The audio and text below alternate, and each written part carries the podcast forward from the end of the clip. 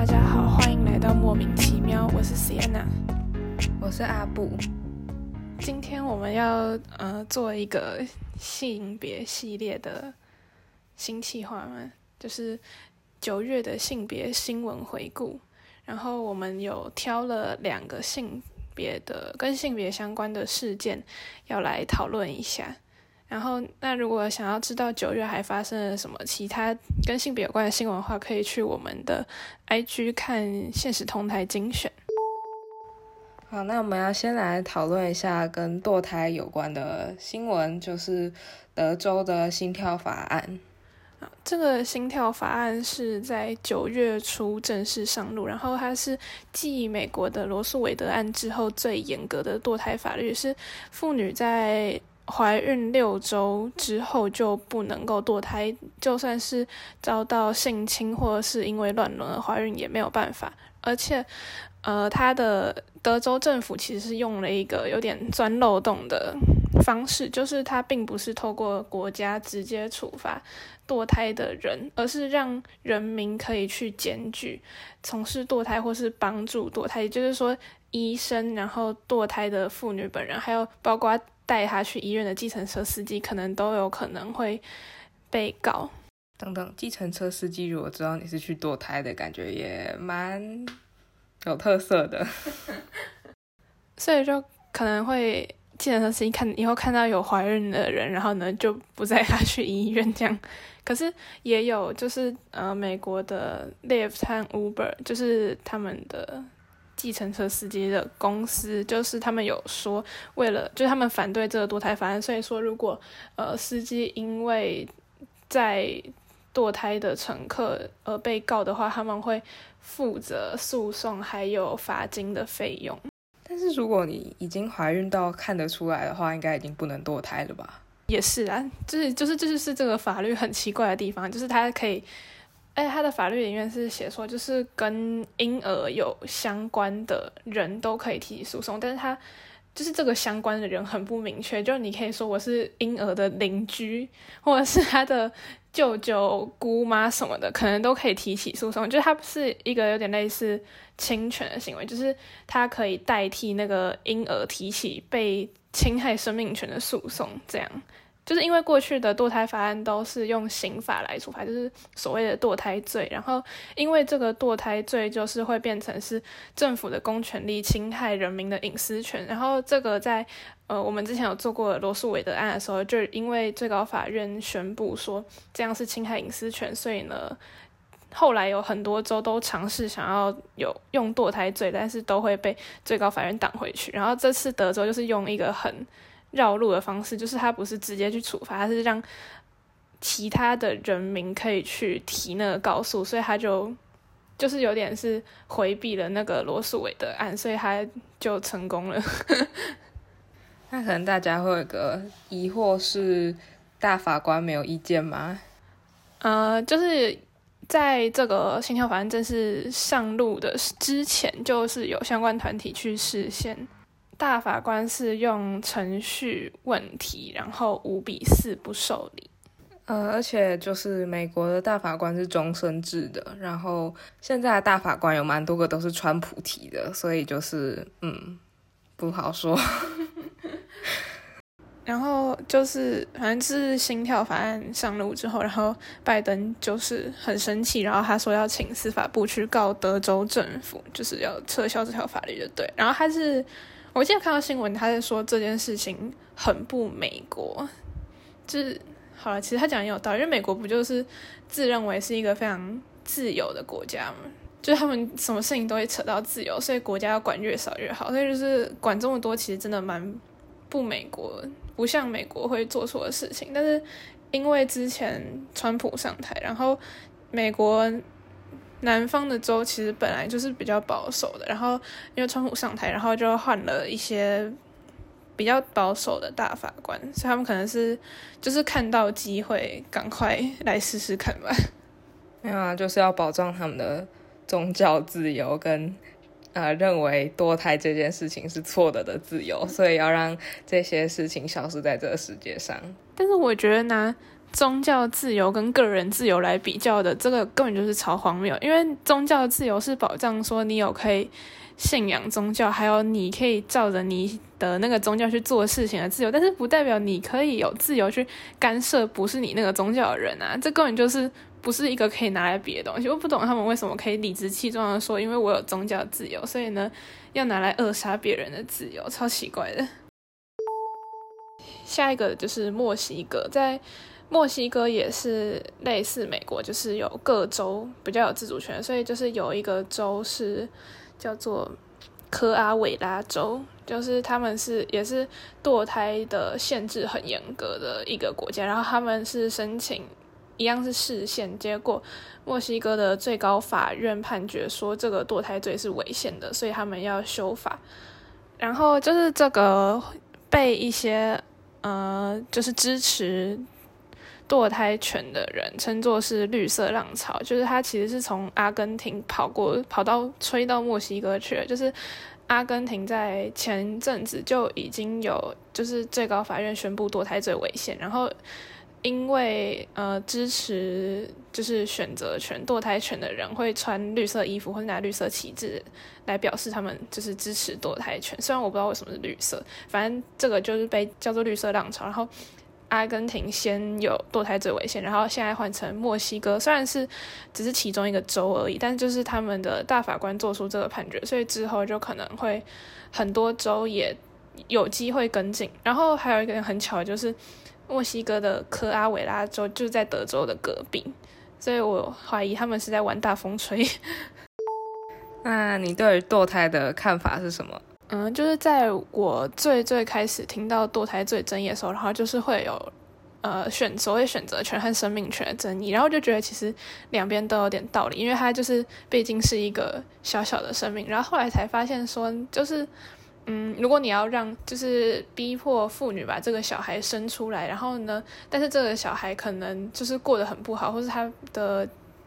亲双亲没有办法照顾他，或是他双亲根本就很恨他，根本就不想把他生出来，然后他过得很悲惨的话，那这样算是一种尊重生命权嘛？所以我后来就是觉得，嗯，稍就是比较支持选择权的部分。我很多很多年前第一次就是呃了解堕胎这个议题的时候，我其实是被就是生命权比较重要这个。论点说服的，但是我后来突然想通了一件事情，是就是很多反堕胎的人会说，就是你已经赋予了小孩生命，所以你就不能擅自的去剥夺他们的生命权。但是我就想说，可是我们每个人出生的时候都没有被问过我们想不想要出生啊，不然我我才不想要出生在这个世界上。然后所以说，父母有权利。决定我们要生出来，却没有决定，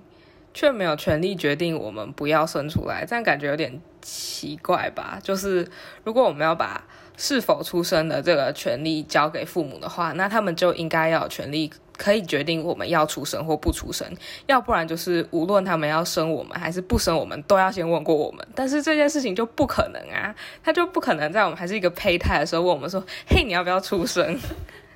就是他们问了，我们也没有办法回答嘛。所以呢，所以既然父母没有办法决没有办法征求我们的同意再把我们生出来，那他们是不是也可以不征求我们的同意就不要把我们生出来？这样很合理吧？而且就是像好像大部分支持呃，就是。支持说不能堕胎的人很多都是天主教和基督教，然后他们就会说，因为生命是上帝赋予的，所以你不可以随便把它杀掉。就是好像很保守的天主教，甚至连避孕都不行，好像对。然后我就想说，但是其实就是你知道，你让一个小孩，然后生在一个非常悲惨的家庭里面，你还不如赶快把他剁掉，然后呢投胎到下一个地方去，这样他这样更可以得到上帝的爱啊。嗯，我觉得就是这个逻辑，就像是默认说出生是一件好的事情，然后不出生是一件可怜的事情，但是事实上很难说。下一个新闻就是台湾的新闻，是一个非常好消息，就是呃，就是之前是有一个跟跨性别换证有关的诉讼，就是他是现因为现在的跨性别换证规定是要有两张精神科医师证明加手术证明，然后就是会强制跨性别的动手术才有办法换证，然后。就是因为有人觉得他不想要动手术，但是就想要换证，所以呢就对内政部提起诉讼。然后在九月二十三号的时候，法院就是判定这个案件是呃跨性别的当事人胜诉，就是内政部应该要接受他更换性别的要求。关于变更性别的议题，可以去我们的 IG 上看，有做过两篇，就是一篇是跨性别换证，还有第三性别。然后我们之后也会。应该是录一集 podcast 讲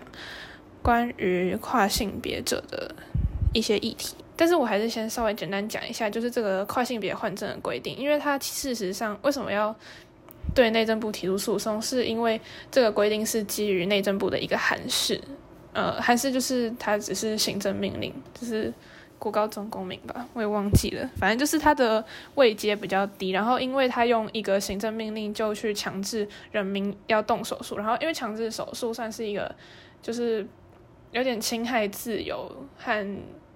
对，就是侵害自由的行为，所以呢，他只用行政命令规范是等级太低，所以法院是说他违反法律保留原则，然后。呃，还有平等原则和比例原则，就是就是说，其实换证这件事情不需要不需要到动手术那么严重啦。然后，呃，户籍法上面其实没有任何关于变更性别的相关规定，它只有说户籍法二十一条说户籍事项有变时，因为变更之登记，就是说它并没有明确规定说到底什么样情况下可以改性别，什么样情况下不能改性别。然后就是内政部自己发了一个函释，就是说需要。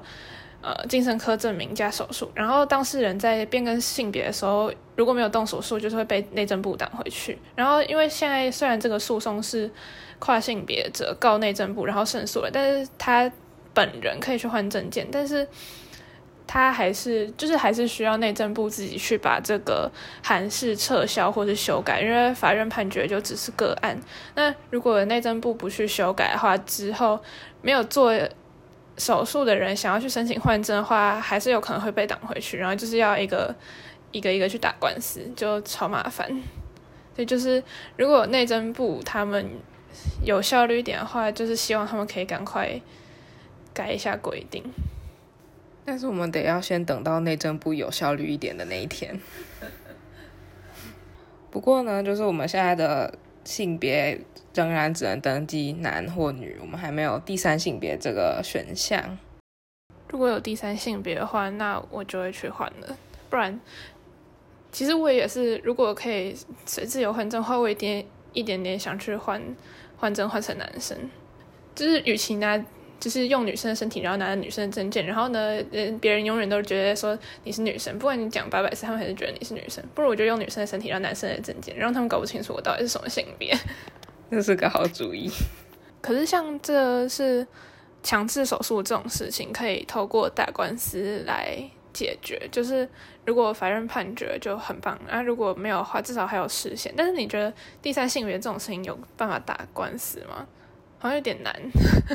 对啊，就是你要如何证明你是第三性别？因为唯一能够证明这件事情的只有你自己。我说我是怎样，你管我？就是之前内政部不是要说要换发数位身份证的时候，然后那时候好像就有一个新闻说，就是内政部在研究说要在数位身份证上面增加第三性别，可是后来就就没有再听到什么相关的新闻了，所以就不知道他们到底有没有要改。我我突然想到一件很好玩的事情，就是美国他们的诉讼都是，就他们都是人名，然后。the 谁就是谁告谁，然后他的案件名称都是用人名，然后罗素韦德案那个案件的韦德好像就是忘记是当时的内政部长还是司法部长了，突然想到这件事，却很好玩。然后我们再加一个新闻，它是嗯稍微跟性别有擦到边吗？就是。中国的新闻，他在九月初的时候，中国广电总局颁布了一个新的禁令，然后总共有八条，叭叭叭写超多的。然后主要里面主要的内容就是，呃，在演是关于演艺圈的，就是他们要抵制违法失德人员，就是像什么政治立场不正确啊、违反公序良俗的这种的人员或是明星，就他们不要用。然后还要抵制不良的饭圈文化，饭圈就是 fans，就是粉丝圈的意思，这是中国的用语。然后杜绝娘炮等畸形审美。好，这是真的，这是最瞎的部分，就是他们官方用字写娘炮，而且还说是畸形审美，到底是谁畸形啊？就他是你看到美国把用那些歧视黑人的字眼放在官方文件里面一样奇怪，就是因为它是一个带有歧视意味的词嘛。而且我觉得，其实觉得违法失德人这也很奇怪，违法还可以理解，但是失德是，就是你没有办法。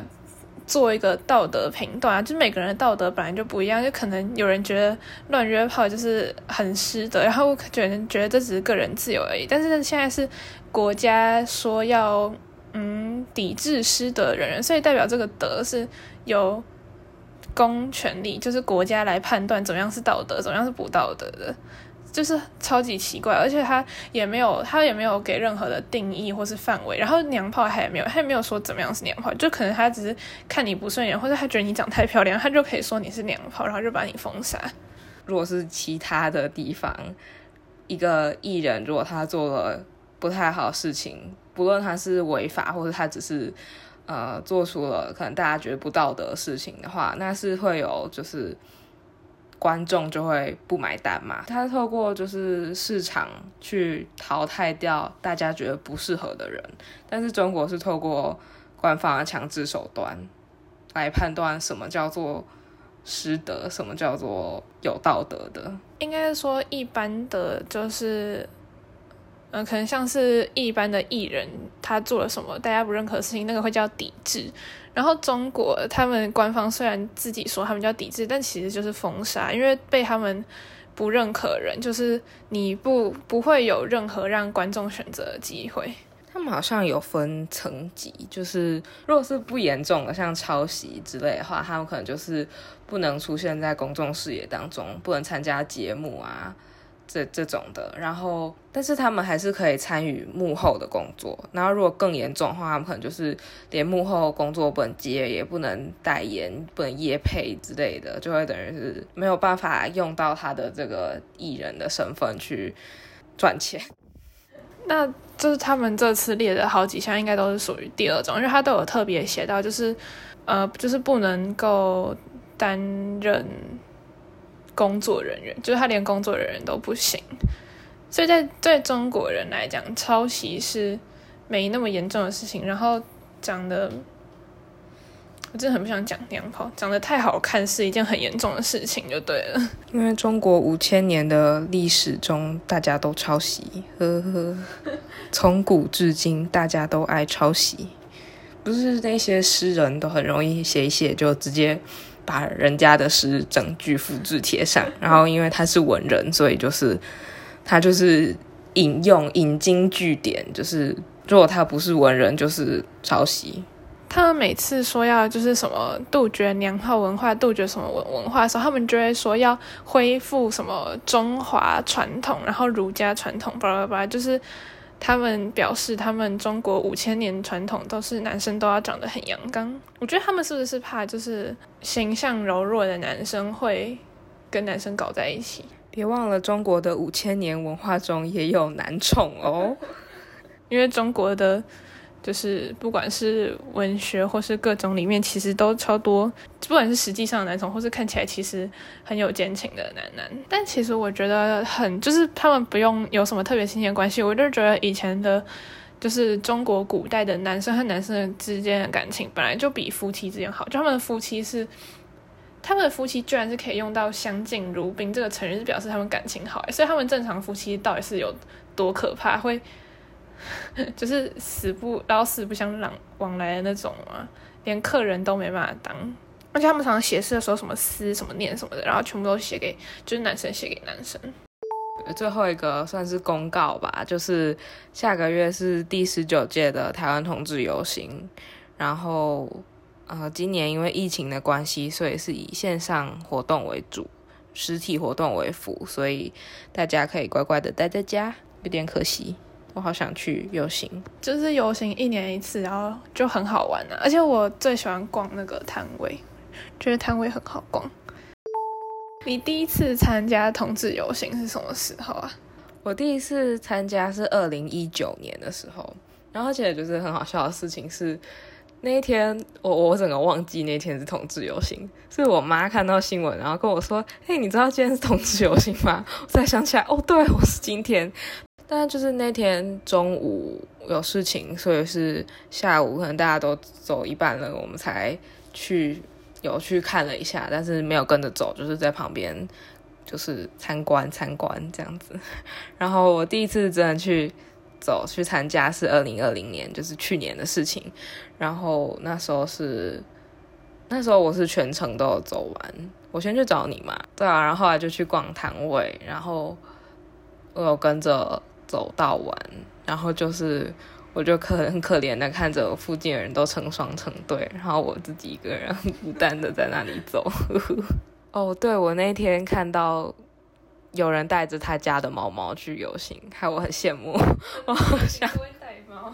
我好想带我家猫猫去游行，但是它是一只害羞的猫猫，胆小的猫猫，可能要一点时间。今年是不可能的，明年有机会。然后今年我去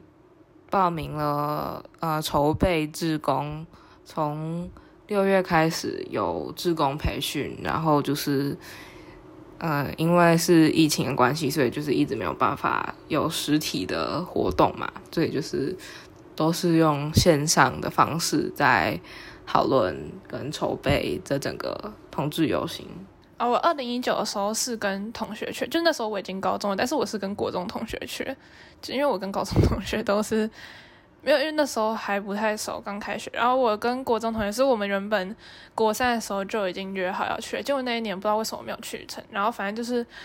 高中的时候我们才一起去，然后那是走完，而且那一次是